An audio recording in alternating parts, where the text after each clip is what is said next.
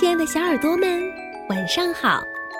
欢迎收听微小宝睡前童话故事，我是你们的珊珊姐姐。今天的故事啊，要送给五位小朋友，他们是王小姿、卢黛涵、瑶瑶、陈子轩，还有陈小朵。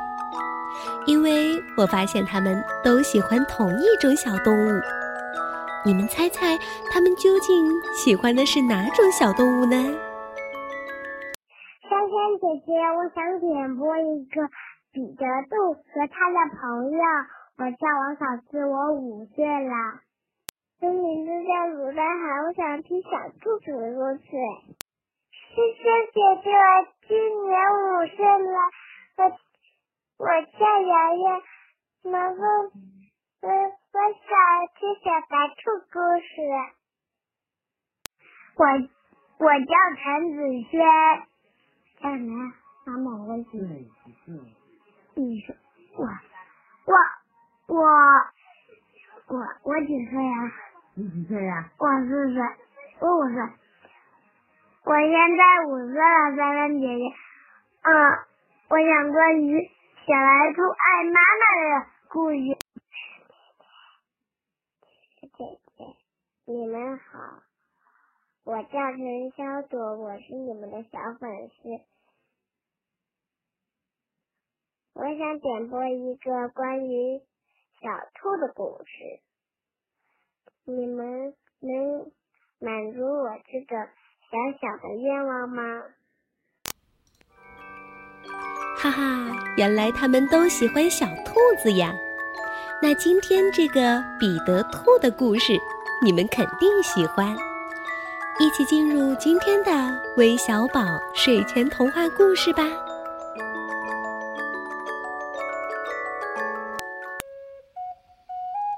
从前有这么四只小兔子，它们的大名是跳跳、噔噔、短尾巴，还有彼得。他们和兔子妈妈一起住在一棵高大的无花果树脚下的一个小土包后面。好了，你们去撒欢吧，别伤着自己啊！这一会儿啊，我还要出一趟远门呢。于是，兔子妈妈就提着一个小篮子，夹着一把伞，穿过树林，到面包师傅那儿去了。他买了长长条的黑面包，还有五个加葡萄干的小圆面包。跳跳、蹬蹬还有短尾巴都是很乖的小兔子，他们就沿着小路走到田野上，去采摘黑莓浆果了。可是彼得这个淘气包却立刻朝着蛮哥古里古先生的菜园跑去。他从关着的大门下面挤了过去。他先是尝了尝那儿的莴苣和四季豆，接着又啃起了小胡萝卜。不过吃了太多的萝卜，让他觉得有点不舒服。他又想找一些芹菜来换换胃口。可绕过黄瓜架的尽头，他看见了谁呢？嗯，正是蛮哥古里古先生。蛮哥古里古先生正跪在地上，手脚并用地种着卷心菜。可他一看见彼得，就跳了起来。他一边追赶他，一边还挥舞着一只钉耙，大叫：“嘿，站住，小偷！”彼得从来没受过这样的惊吓，他一路飞奔着逃跑，跑遍了整个菜园。因为他已经忘记了大门是开在哪边的。他在卷心菜的旁边跑丢了一只鞋，另一只鞋也被甩进了土豆地里。不过丢了鞋子以后，他甩开四条腿，反而跑得更快了。哦，我猜想，要不是他因为运气不佳撞到了醋栗丛里，他肯定已经成功的逃之夭夭了。可是，醋栗的枝杈挂住了他夹克衫上面的一颗纽扣，那可是一件崭新的蓝色夹克衫，纽扣都是黄铜做的。彼得为自己的厄运感到很丧气，他扭扭哒哒的哭起来。可这哭泣声被几只友善的麻雀听到了，它们叽叽喳喳的飞到彼得身边，劝他再做一番努力。南哥古里古先生带着一山网走了过来，他想拿手上的网子砰的一下罩在彼得的脑袋上，然而彼得却及时挣扎了出来。这一次，他把自己的夹克衫也甩在了身后。他冒冒失失地跑进了工具房，还跳进了一个铁罐里。要不是那里面装满了水，倒也是个不错的藏身处呢。蛮哥咕里咕先生确定小兔子就藏在工具房的某个角落，说不定就在哪个花盆底下吧。他开始把那些花盆一个个翻过来，仔细的朝底下张望。就在这时，彼得打了个喷嚏，啊啊！哎嚏！蛮哥古里咕先生立刻发现了他，因为想用脚去踢彼得，他从一个窗口那儿蹦跳起来，掀翻了三盆花草。不过，这个窗口。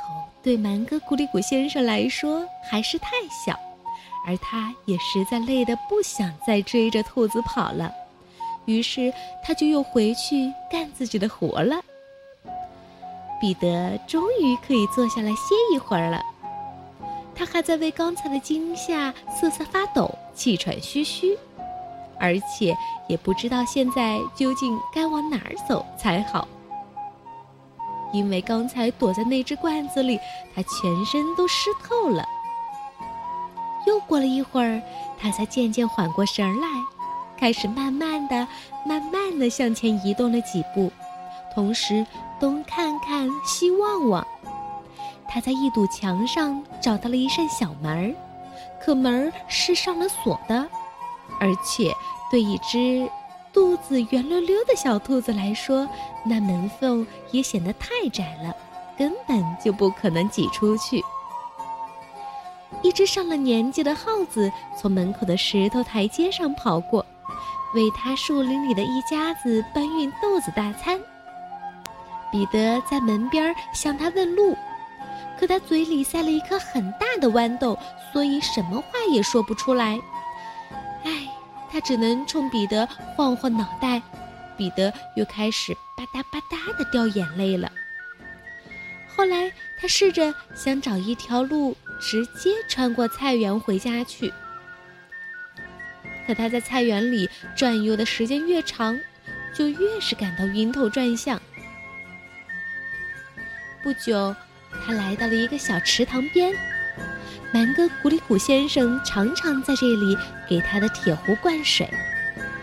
此时，一只小白猫正在水边注视着几条小金鱼，它一直静静地、静静地坐着，只有尾巴尖儿不时地抽动一下，好像尾巴本身才是个活生生的动物。彼得决定，最好还是立刻走开。他可不想和这只猫打什么交道，因为很久以前他就从堂兄本杰明小兔那儿听说过关于猫的故事。他又返回了工具房，忽然他听见不远处传来一阵“嘿，咕哧咕哧咕哧咕哧”的声音，彼得吓得一头钻进灌木丛。可不一会儿。因为什么可怕的东西也没出现，所以他又大着胆子从藏身处爬了出来，爬上了一辆独轮手推车，从那上面向下窥望。他第一眼就看见了正在挖洋葱的蛮哥古里古先生，他背对着彼得，而离开他身边不远的地方，就是那扇菜园的大门。彼得飞快地窜下了手推车，能跑多快就跑多快。他笔直不打弯地穿过了那些黑粗里的灌木丛。站在门边的蛮哥古里古先生当然也看见了他，可是彼得已经不在乎了。他哧溜一下就从大门底下窜了出去，终于平安无事地回到了菜园外面的树林里。南哥古里古先生把彼得的小夹克衫和鞋子挂在了竹竿上，权且充当一个稻草人，用来吓唬那些过路的山雀。彼得这时却在不停地奔跑，一边跑一边惊魂未定地往后瞧，直到他跑回了无花果大树底下的家里。他跑得精疲力尽，一回到兔子洞。就一头栽倒在柔软的沙土地板上，闭上了双眼。他的妈妈正在做饭，看到彼得又没穿衣服跑回家来，他感到很奇怪。这已经是两个星期来他丢掉的第二件夹克衫和第二双小鞋子了。我不得不遗憾地告诉你，彼得那天晚上还是病了。兔子妈妈把它抱上了床，然后煮了一些柑橘茶。原来这是他给彼得煮的药。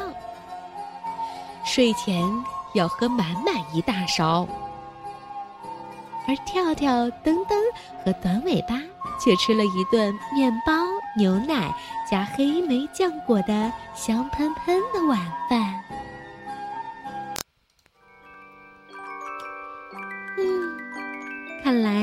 彼得还真是一只淘气又可爱的小兔子。